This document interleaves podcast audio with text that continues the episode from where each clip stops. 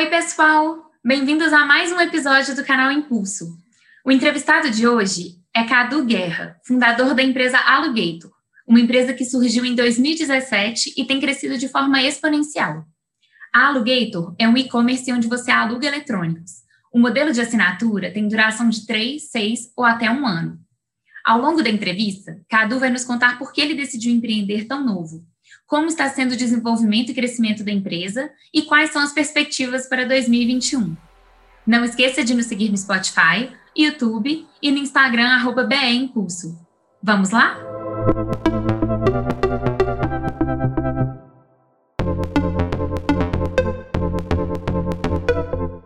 Então, obrigada, Cadu. Obrigada pelo seu tempo, pela entrevista. Eu queria começar te perguntando, Cadu, quando na sua vida você decidiu empreender e por que esse negócio da Alugator? Primeiramente, obrigado, Paty, pelo convite. Um prazer estar, estar aqui. Por que empreender e por que o Alugator? Empreender, eu acho que veio muito de uma inquietude que eu tinha, sabe? Eu acho que inconformismo, de forma geral. Quando eu estava na faculdade, eu morria de inveja daquelas pessoas que, com 18 anos, já era apaixonada com a profissão, sabe? Já sabia o que ia fazer da vida, porque eu fui para o direito meio que por falta de opção né? Fui para o direito porque eu não era bom de matemática e não era bom com as biológicas e tal. Eu sabia que meu lance não era nem medicina nem as exatas. Então fui para o direito, né? Porque era que sobrou ali. Eu escrevia bem e tal. Então era o que minhas habilidades me permitiam fazer. Aí beleza, fui para o direito e eu comecei a reparar que assim na faculdade de direito a maior parte dos meus colegas não gostava de estar ali. Não tinha uma obstinação, um tesão com estar fazendo aquilo. Sabe, tipo assim, a gente saía da faculdade, ninguém queria falar sobre estágio, ninguém queria falar sobre faculdade, a gente queria falar sobre várias outras coisas. E, pô, o trabalho é o que a gente dedica a maior parte das nossas vidas, né? Eu achava isso um pouco estranho, porque eu queria ser uma pessoa que dorme e acorda pensando no trabalho. Eu queria trabalhar com algo que me fizesse dormir e acordar pensando naquilo. E eu comecei a ver que as, os, os, empresários que faziam as festas que eu frequentava e tal, as festas que se movimentavam no BH, eram pessoas pouco, pouco mais velhas que eu ou da minha idade. Na época eu tinha 20, 21 anos. Aí comecei a empreender produzindo evento. Eu cheguei a ter uma ideia de startup na época para tocar com um amigo meu, que era uma coisa relacionada a transporte. É, parecido com o que a Boozer é hoje, era uma mistura de Boozer com Uber, era ônibus interno na cidade. Nem chegou a sair do papel, a gente fez só ali o canvas e tal. Eu sentia falta de um propósito para o qual eu pudesse cair para dentro dele. Não era produzir evento. Tipo, quando eu pensava ali, Cadu com 40 anos, eu não me imaginava sendo o produtor do Rock in Rio, saca? Chegando no auge da carreira dos eventos. Então eu queria fazer outra coisa. Eu descobri o Alugator numa aula sobre economia colaborativa de um curso sobre empreendedorismo. Descobri economia colaborativa, né, na verdade, e aí o estalo veio. Quando assim, o, o professor falou: ah, você não precisa da furadeira, você precisa do furo na parede, né? Então as pessoas estão agora comprando menos e focando mais no uso, no acesso e tal. Isso é uma tendência de mercado. Eu falei, caraca, então tem que ter um site para as pessoas alugarem as coisas em vez de comprar. E aí o Alugator começou na época como um site que ligava duas pessoas que queriam, uma precisava de uma coisa, a outra queria alugar aquela coisa, para aluguéis pontuais. Né? E a gente foi se transformando, passamos por mais ou menos quatro grandes versões do nosso produto para chegar na versão atual, que é o serviço de assinatura de eletrônicos, hoje com ênfase em smartphones. E agora, como que a Alugator funciona e qual que é o tamanho que vocês tomaram? Hoje, o Alugator opera o maior serviço de assinatura de eletrônicos da América Latina. O nosso foco hoje não é mais igual era no começo. No começo, a nossa hipótese é de que o seu problema, enquanto cliente, né, era de que você precisava de ter uma coisa e não tinha ela momentaneamente, tipo, da furadeira, para fazer furo na parede. E a gente viu que o problema, na verdade, é muito diferente, muito maior.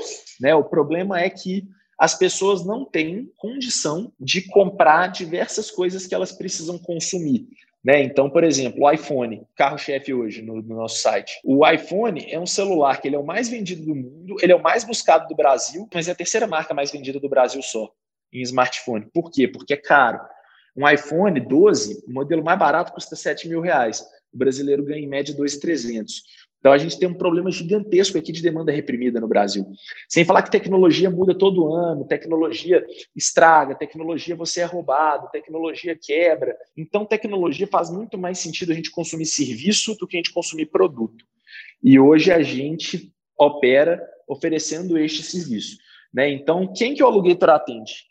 Que, que o Alugator faz, na verdade? O Alugator cuida de tudo que você precisa para você ter um celular top de linha e eletrônicos top de linha, gastando menos. Então, você faz um plano de assinatura no nosso site, pode ser um plano de três meses, seis meses, um ano. Nosso objetivo é substituir a compra, então são relações de um prazo um pouco maior. A maior parte dos nossos contratos é de um ano. Eu nem gosto muito de falar aluguel, porque aluguel remete à posse temporária, e não é a ideia que a gente quer passar.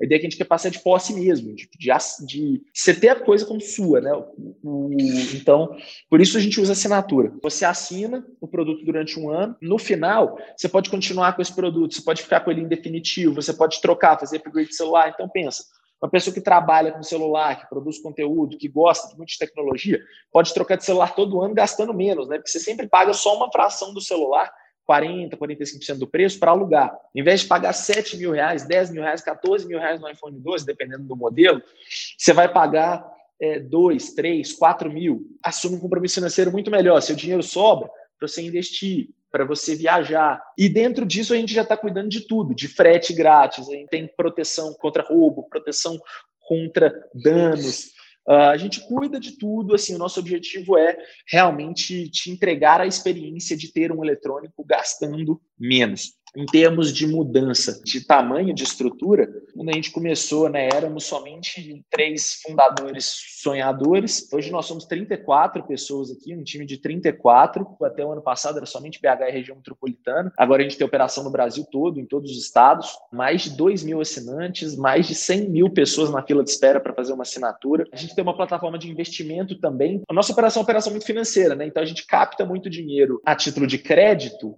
para comprar os produtos. Como os números são muito bem amarrados, eu trato o iPhone como se ele fosse um ativo financeiro, né? Como se ele fosse um CDB, por exemplo, que eu opero, que eu, um título que eu pego e rentabilizo para remunerar meu investidor. A nossa operação, eu brinco, ela parece muito com fundo de hedge. Eu capto, aloco o dinheiro, em cima dos ativos, remunero a mim e ao investidor. A gente tem uma plataforma, o Alugator Invest, onde a gente capta recurso para fazer a aquisição dos produtos. Essa plataforma, cara, tem milhares de investidores, eu acho que a gente já passou de 2 ou 3 mil. A gente lançou a plataforma em maio, já captamos mais de 7 milhões de reais só em 2020 e estamos crescendo, estamos crescendo. Somos da rede Endeavor, apoiados aí pelo Scale Up Endeavor. É, muita coisa mudou assim nesses, nesses quatro anos, quase cinco de aluguel. Você falou que você conheceu esse modelo de negócio da Alugator nessa aula que você estava de economia criativa. Aonde já existe isso? Em quais empresas desse estilo você se inspiram? Como que é isso ao redor do mundo? As pessoas estavam querendo consumir acesso, isso é uma demanda reprimida, isso está muito claro, mas as pessoas não estavam sabendo fazer. Igual o Aluguito, começou sendo um site que você anuncia uma coisa, eu alugo uma coisa. Esse modelo não funciona. Pelo menos no formato atual em que o mercado está, nos padrões atuais de mercado que a gente tem, esse modelo não funciona. É, chegou a ter um nos Estados Unidos, um Omni, que conseguiu crescer, captou mais de 25 milhões de dólares, mas também fechou. Hoje, a maior referência que a gente tem no mundo é o Grover, que é da Alemanha, de Berlim. Eles têm uma base gigante, de mais de 150 mil assinantes. Uh, eles operam de uma forma parecida com o que a gente opera. Começaram em 2015. A gente se inspira muito neles até, assim. A gente troca bastante figurinha. Eu sou amigo de dois diretores deles lá. Tem na Índia também. Tem o Borrow-Lenses nos Estados Unidos, que foi uma empresa que foi adquirida pela Shutterfly que é para aluguel de câmeras, né, mais pontual. Então tem algumas assim espalhadas pelo mundo nessa pegada de vender o acesso e não a propriedade. Nesse sentido, quando vocês tiveram agora a pandemia a partir de março, Teve alguma. O negócio teve que se adaptar? Teve alguma mudança do negócio? O que, que aconteceu de forma geral na Alugator? Foi uma adaptação mais interna do que externa. Começamos o ano com 8 ou 9 pessoas na empresa, estamos com 34. Nosso faturamento multiplicou em mais ou menos 10 vezes do ano passado para esse ano. Né? Pô, você crescer mil por cento num ano de pandemia, por mais que tenha sido um ano super difícil e, sem dúvida, foi um ano muito complicado, principalmente por tudo que a gente viu acontecer no mundo, né? Pro Alugator foi um ano de resultados muito bons, de conquistas muito, muito fortes. A gente passou os quatro primeiros anos da, da operação tentando achar um modelo de negócio que funcionasse. Tanto perrengue que a gente passou ao longo de quatro anos, quase quebrando, o aluguel ficou lucrativo pela primeira vez esse ano, para você ter uma ideia. Eu não sabia o que era lucro até janeiro desse ano. Eu acho que de tanto correr atrás de um modelo funcional, a gente acabou saindo de tantas crises internas que a gente criou um modelo à prova de crise, um modelo assim forte para passar por uma crise. A assinatura é a forma mais acessível de consumir. Num período de crise econômica, que as pessoas estão com menos dinheiro, tudo fica menos viável. Acho que crise nunca vai ser bom para ninguém, mas a assinatura ela continua sendo a forma mais acessível principalmente no momento que as pessoas estão sem dinheiro. No momento em que a Selic está em queda e que a bolsa está uma confusão, um produto pré-fixado que paga 14% ao ano, 13% ao ano, 12% ao ano, que é o Alugator Invest, uma baita opção para o investidor. Então, eu acho que assim a gente conseguiu estar bem posicionado com o que a gente criou antes da crise. Não foi, nossa, que empreendedor inteligente, ele olhou a crise e mudou. Não, foi puramente sorte. Assim, a gente fez as adaptações do ano no final do ano passado, no início desse ano veio a pandemia. Né? Que bom que a gente acertou o timing. Se não tivesse acertado, eu não estaria aqui dando essa entrevista que eu teria quebrado. E é assim até hoje. Até hoje tem um monte de coisa aqui dentro que tem que evoluir, que tem que mudar, que a gente vai evoluindo e mudando. É 100% tentativa e erro, mas assim, muito muito prestar atenção em dois fatores: se a conta está fechando com o que você está vendendo, se a empresa está parando de pé, e se o usuário está gostando. Se o usuário está gostando, está vendendo mais, está crescendo e a empresa está parando de pé, você acha o sweet spot ali do, do que, que é o seu business. Então, foi um pouco disso que aconteceu com a gente. Foi assim que a gente chegou, na né? tentativa e erro, na assinatura. A pandemia foi muito adaptação interna. A gente não tinha cultura de trabalho remoto, que eu tinha certeza que, assim, quebrar nossa produtividade não quebrou. A gente continuou crescendo depois que a gente mandou todo mundo para casa. Nos trouxe muito aprendizado. E agora para 2021, o que, que vocês estão planejando? Como é que está sendo a organização no Alugator? O que, que vocês estão prevendo para esse mercado? A nossa missão, o Alugator é uma empresa muito drivada pela missão.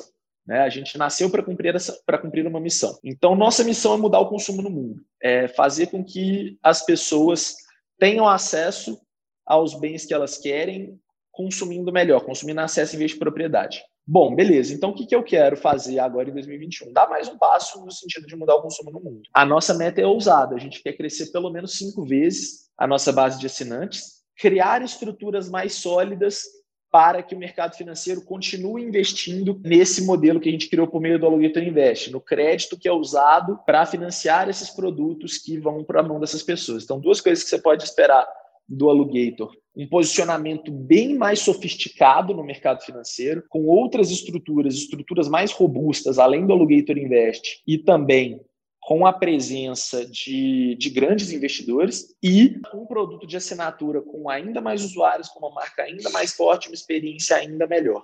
E como que vocês estão se planejando para isso? Você falou as metas e os objetivos.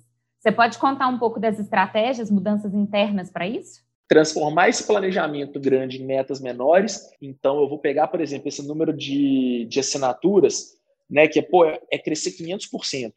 Nossa, parece muito, mas assim, se a gente fizer tanto em dezembro, tanto, você vai fazendo engenharia reversa, quando você vê, você não precisa de um crescimento tão grande assim de janeiro para dezembro. Então, a primeira coisa é definir isso, transformar esse sonho grande em projetos pequenos que são alcançáveis. Aí a gente começa a atacar esses projetos, né? Divide esse projeto em pontos ali. Ó, para isso a gente precisa de evoluir nesse aspecto aqui internamente. Ah, para isso a gente precisa de evoluir nosso produto nisso aqui. Para isso a gente precisa de atingir esse número, esse número, essa meta. Esses objetivos ficam claros para o time e o time começa a correr atrás. Enquanto isso, a gente segue penetrando o, o mercado financeiro com novas estruturas. Para isso, a gente tem vários planos que são assim mais robustos, mais sofisticados, mais difíceis de executar, menos robustos, menos sofisticados, menos difíceis de executar. E que eles não são mutuamente excludentes. assim. Eu não vou tentar executar o plano A para só fazer o plano B quando eu conseguir o A. Né? O meu plano C, que é o mais fácil de executar, eu já começo o ano executando ele, porque ele também me garante o mesmo objetivo. Mas enquanto isso, eu também estou correndo atrás do B e também estou correndo atrás do A, que todos cumprem a missão. O B melhor que o C, o A melhor ainda, o A, o sonho grande, todos eles cumprem. Mas eu já começo no B porque eu já começo a tirar do papel. No final do ano, eu espero estar com tudo isso alcançado. Onde você busca atualmente conhecimento e pessoas para poder entender melhor sobre o negócio, entender melhor sobre a estrutura? De onde vem o conhecimento?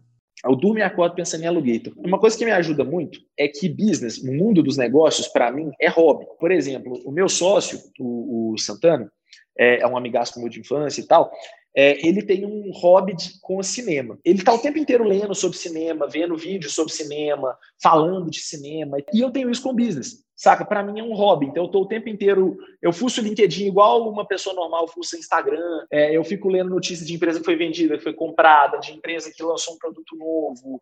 Quando eu sento para conversar com meus amigos, meus amigos todos são amigos, é, os que eu saio mais, que ou trabalham aqui ou trabalham em outras empresas do nosso mercado Então, o tempo inteiro, quando eu estou tomando cerveja, eu estou falando de negócio. Quando eu estou fazendo churrasco, eu estou falando de negócio. Então, o tempo inteiro, eu estou respirando isso. Acho que isso já ajuda bastante, porque isso ajuda tanto a adquirir conhecimento quanto a construir rede. Aqui no Aluguetra, a gente usa uma ferramenta, o Upskilling, para desenvolver os profissionais, né? E eu tenho um upskilling para mim e eu tento me desenvolver, lendo, fazendo benchmark, pegando mentoria. Eu acho que livro, curso online, benchmark e mentoria são coisas que ajudam muito. Mas eu acho que disparada a coisa que mais me ajuda é respirar a coisa 24/7. Principalmente porque na minha rotina, muitas vezes falta tempo para eu fazer o que eu gostaria. Eu gosto muito da lógica de estar 0,1% melhor, que é uma coisa que um amigo meu, Marcelo Távora, criou, que é assim, cara, ao invés de você colocar aquela meta, tem gente coloca uma meta assim, ler 10 páginas por dia. Às vezes você chegou em casa cansado, às vezes você teve uma comemoração no escritório, você não vai conseguir. Agora, se sua meta for ler uma página por dia, você pode estar de ressaca, você pode estar cansado, você pode estar morto. Você pode... É uma página. Então, e uma página é 0,1% que você está na frente. Eu estou começando a adotar isso para minha vida. Então, por exemplo, eu não fazia exercício. Hoje eu faço 10 minutos que seja, subindo e descendo a escada do meu prédio. É melhor do que não fazer eu estou 0,1% melhor do que eu estava antes. Então, eu estou começando a tentar fazer isso, ler uma página por dia para eu conseguir ter essa consistência nos estudos. Mas muitas vezes, até então, até eu começar a viver dentro desse princípio que o Marcelo criou, eu via que a minha rotina me tirava tempo para estudar e para me desenvolver. Então, o que, que eu comecei a fazer? Eu comecei a fazer, a usar a minha rotina a meu favor. Eu sou muito heavy user de rede social, uso muito Instagram e LinkedIn. Se eu vou ser heavy user, eu vou seguir um monte de gente no Instagram que produz conteúdo de business, eu vou seguir um monte de empreendedor que eu respeito, que fala de business lá, para quando eu abrir o Instagram e for gastar lá uma hora zapiando, eu vou só ver coisa de business. Quando eu entrar no meu LinkedIn, só vai ter minhas conexões lá falando de notícia, tal, de coisa. Quando eu abrir, sei lá, computador, vai estar notícia, tudo mais. É por isso que eu acho que é muito importante essa ligação do propósito, saca? Eu sou alucinado com o propósito do Aluguito. No colégio, igual eu falei, na faculdade, quando a gente saía para tomar uma cerveja, a gente não falava de faculdade. Né? No colégio, eu e meus melhores amigos, a gente não sentava no fim de semana para falar de matemática. Hoje, a gente senta para falar de negócios. Cadu, mais alguma coisa que você queira acrescentar em relação ao mundo de business alguma coisa que você gostaria de falar para alguém que queira empreender, não só no seu setor, na sua área, mas que queira, igual você, sair da universidade já empreendendo, com 20 e poucos anos já com o negócio? Primeiro de tudo, eu, alguns passos assim, que eu seguiria, conselhos que eu gostaria de ter ouvido. Enquanto você não começou, enquanto você não achou uma coisa muito alucinante, vai trabalhar no negócio de alguém. Vai, sei lá, trabalhar numa startup que você admira, tal, que você acha o propósito dela maneiro, que você já começa a aprender, você já está saindo do lugar. E só começa o seu quando você tiver um propósito que você acha alucinante. É assim, sei lá, seu propósito é, pô, fazer o mundo ser um lugar mais limpo e assim, aí você descobre, você tem uma ideia de negócio de como é que você vai ajudar um sistema para limpeza urbana. Aí sim você começa, sabe? Quando for uma coisa que você vai ser muito apaixonado, porque no começo você não vai ganhar dinheiro, você vai tomar porrada, você vai engolir um monte de sapo, você vai ter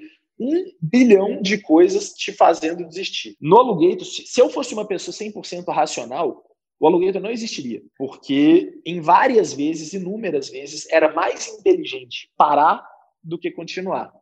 Até porque a gente foi fazendo dívida, foi tal, assumindo compromisso. Poderia ter dado tudo muito errado, porque a gente foi no coração e não na cabeça. Mas para empreender, tem no começo, quando tudo estiver dando errado, você vai precisar que o coração te empurre, porque a cabeça não vai te empurrar. Então só começa quando você achar uma parada que você seja alucinado com ela. E a gente é alucinado com essa missão de mudar o consumidor.